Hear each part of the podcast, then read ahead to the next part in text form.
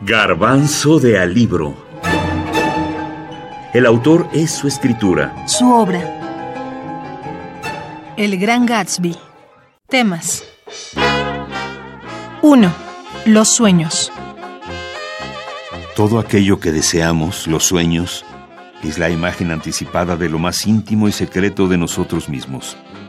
La vida se nos va en ello, en soñar, en alcanzar lo soñado en abandonar unos sueños por otros o en volver a comenzar con una nueva ilusión.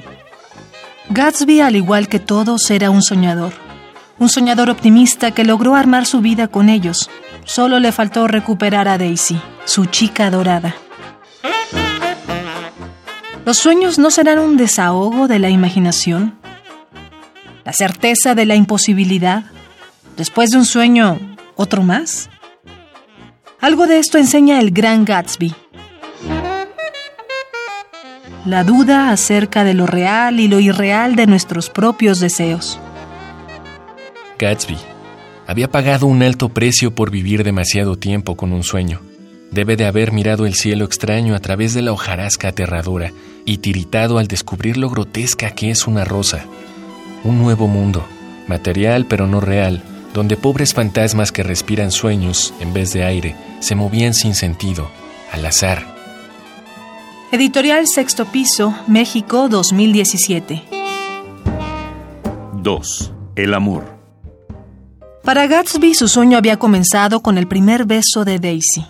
Su camino era entonces el que existía entre él y ella, pero estaba la distancia infranqueable entre el pasado de Gatsby y su futuro junto a Daisy y entre ellos la ilusión del amor. Su ilusión iba más allá de Daisy, más allá de todo, y a esa ilusión se había entregado Gatsby con una pasión creadora, aumentándola incesantemente, engalanándola con cualquier pluma que tomara vuelo. No hay fuego ni frío que pueda desafiar a lo que un hombre guarda entre los fantasmas de su corazón.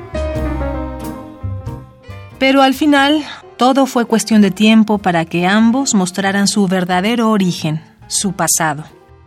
Daisy como la chica de voz encantadora, rodeada siempre de un mundo artificial y por encima de las agrias luchas de los pobres. Gatsby con la gran fantasía del amor, con el deseo de volver al punto de partida y recuperar cierta idea de sí mismo que dependía de su amor a Daisy.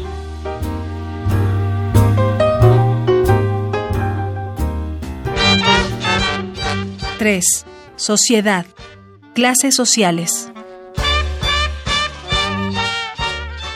El ambiente social del que se habla en la novela es de aquel que tiene en sí mismo sus propias normas, sus propias grandes figuras, sus propios crímenes. El que no es inferior a nada y a nadie, porque no tiene conciencia de serlo. Tom Hoy día se empieza por despreciar la vida de familia y la institución familiar. Y el siguiente paso será tirar todo por la borda y permitir los matrimonios entre blancos y negros. En la euforia de sus apasionados despropósitos, ya se veía defendiendo la última barrera de la civilización. La civilización neoyorquina de entonces se encontraba en el tránsito a una nueva década que aún estaba marcada por las diferencias raciales, pero que al menos brindaba la ilusión a todos del sueño americano. Era el momento de un cambio profundo en la sociedad que Nick Carraway describe de este modo. Hay una cosa segura, más segura que ninguna. Los ricos hacen dinero y los pobres hacen niños, entre las horas muertas, entre rato y rato.